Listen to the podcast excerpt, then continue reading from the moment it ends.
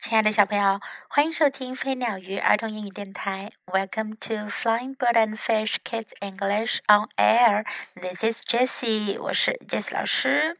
小朋友们，你们还记得小猪 Amanda 吗？Amanda Pig。今天 Jess 老师要为你讲的是关于阿曼达去上学的故事。Amanda Pig School Girl，阿曼达上学喽。这本书里啊有四个故事，今天我们要讲的呢是其中的第一个故事，Lollipop 棒棒糖。Lollipop。Finally, finally, finally, it was the day Amanda had waited for. 阿曼达盼了好久好久好久的一天，终于终于终于来到啦！She hopped out of bed， 她从床上跳下来。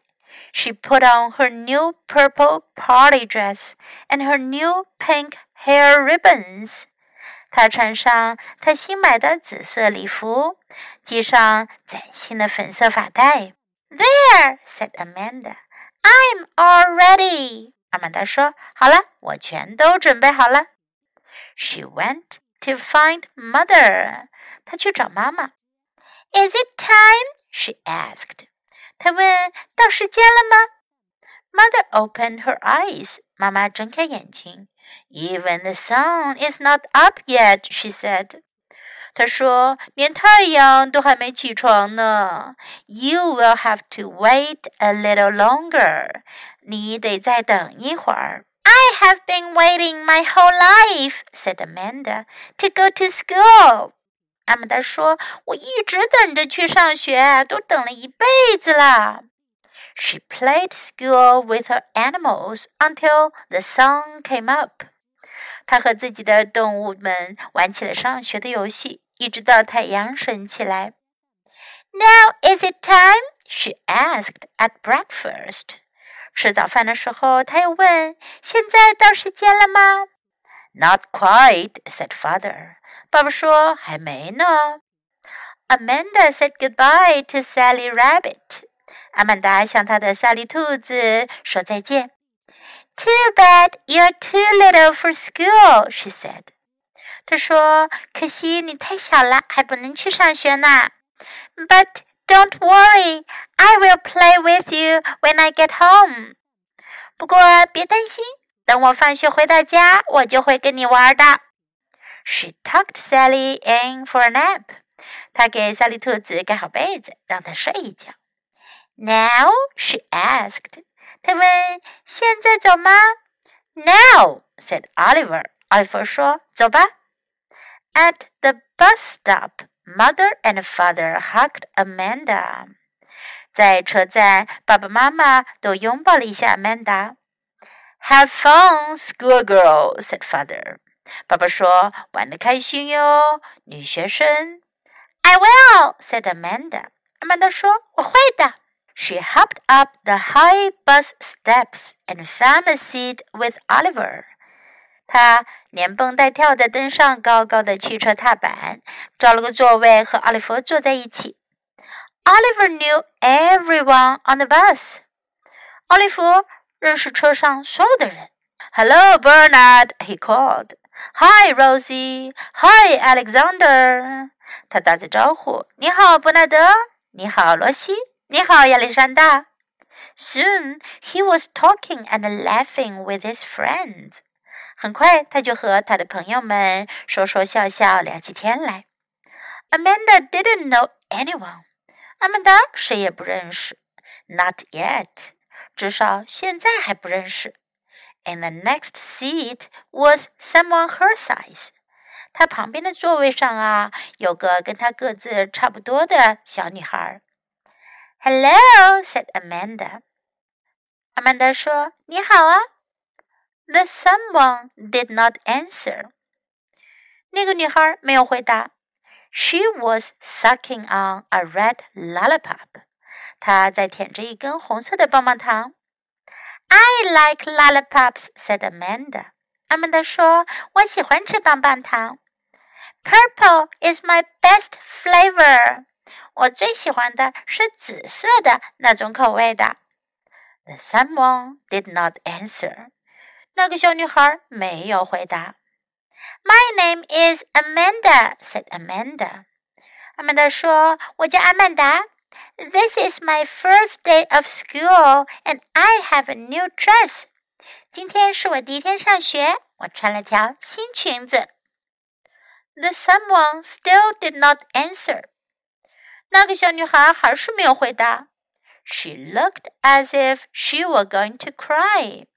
她看上去好像要哭出来一样。Are you scared? asked Amanda. 阿曼达问：“你害怕吗 ？”The someone nodded her head. 那个小女孩点了点头。I'm not, said Amanda. School is fun. 阿曼达说：“我不怕，学校很好玩的。You will like it. You'll see. 你会喜欢的，你会知道的。”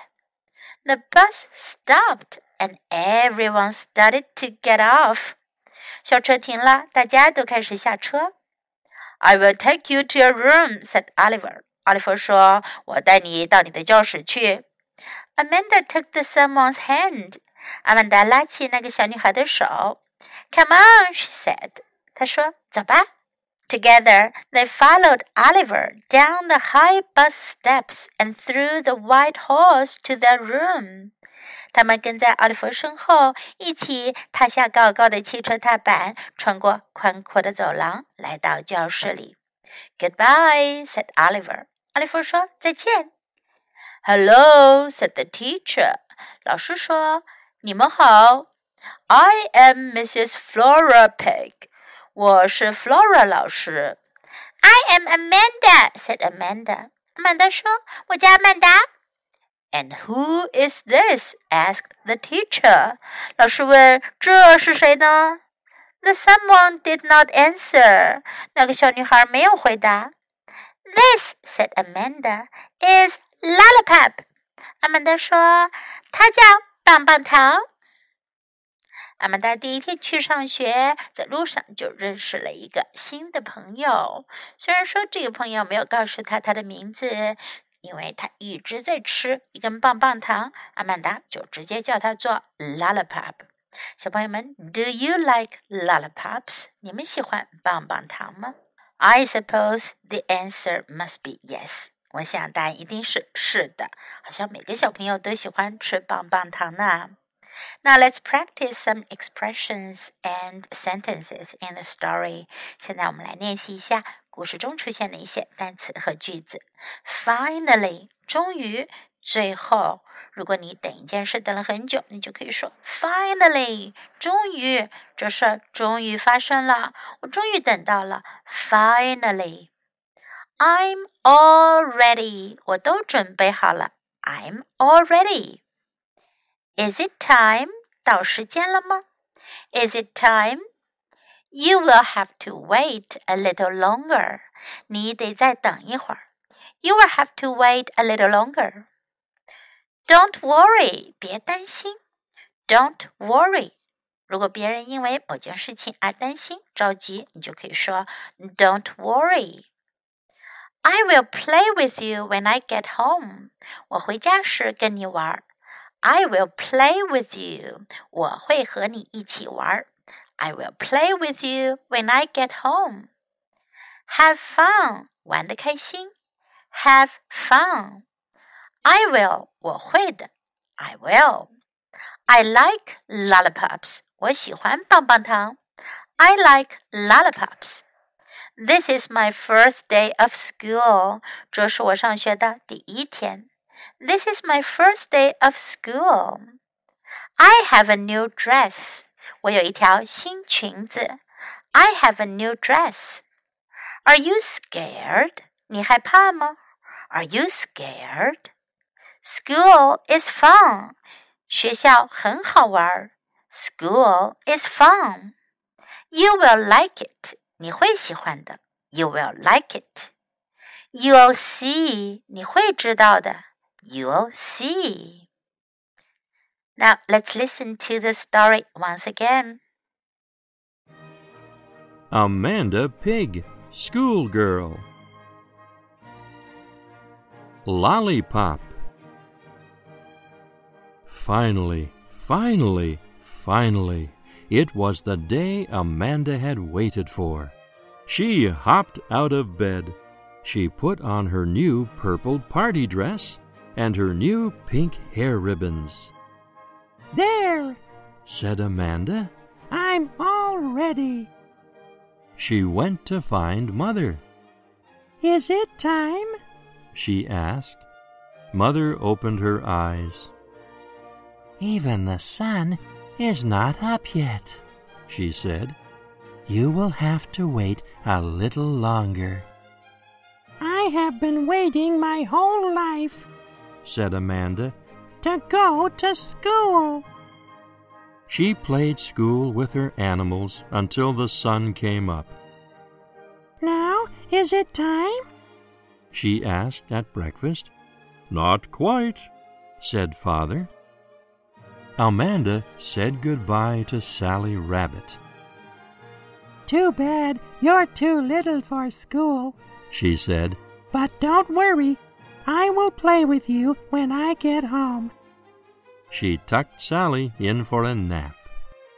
Now? she asked. No, said Oliver. At the bus stop, Mother and Father hugged Amanda. Have fun, schoolgirl, said Father. I will, said Amanda.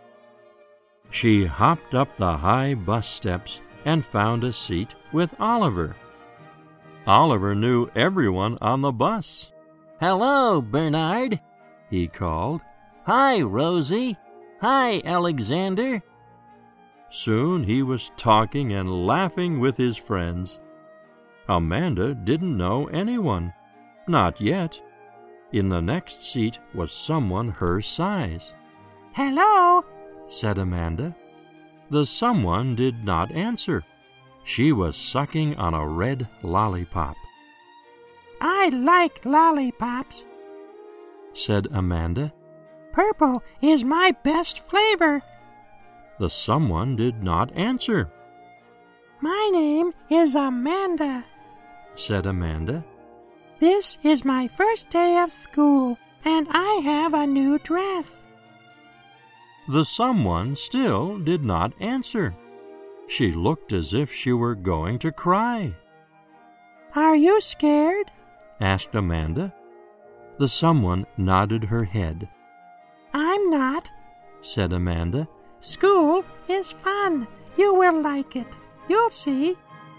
The bus stopped and everyone started to get off. I will take you to your room, said Oliver. Amanda took the someone's hand. Come on, she said. Together they followed Oliver down the high bus steps and through the wide halls to their room. Goodbye, said Oliver. Hello, said the teacher. I am Mrs. Flora Pig. I am Amanda, said Amanda. And who is this? asked the teacher. The someone did not answer. This, said Amanda, is Lollipop. 小朋友们，Do you like this story？你们喜欢今天的故事吗？别忘了继续收听阿曼达的下一个故事。So until next story, goodbye.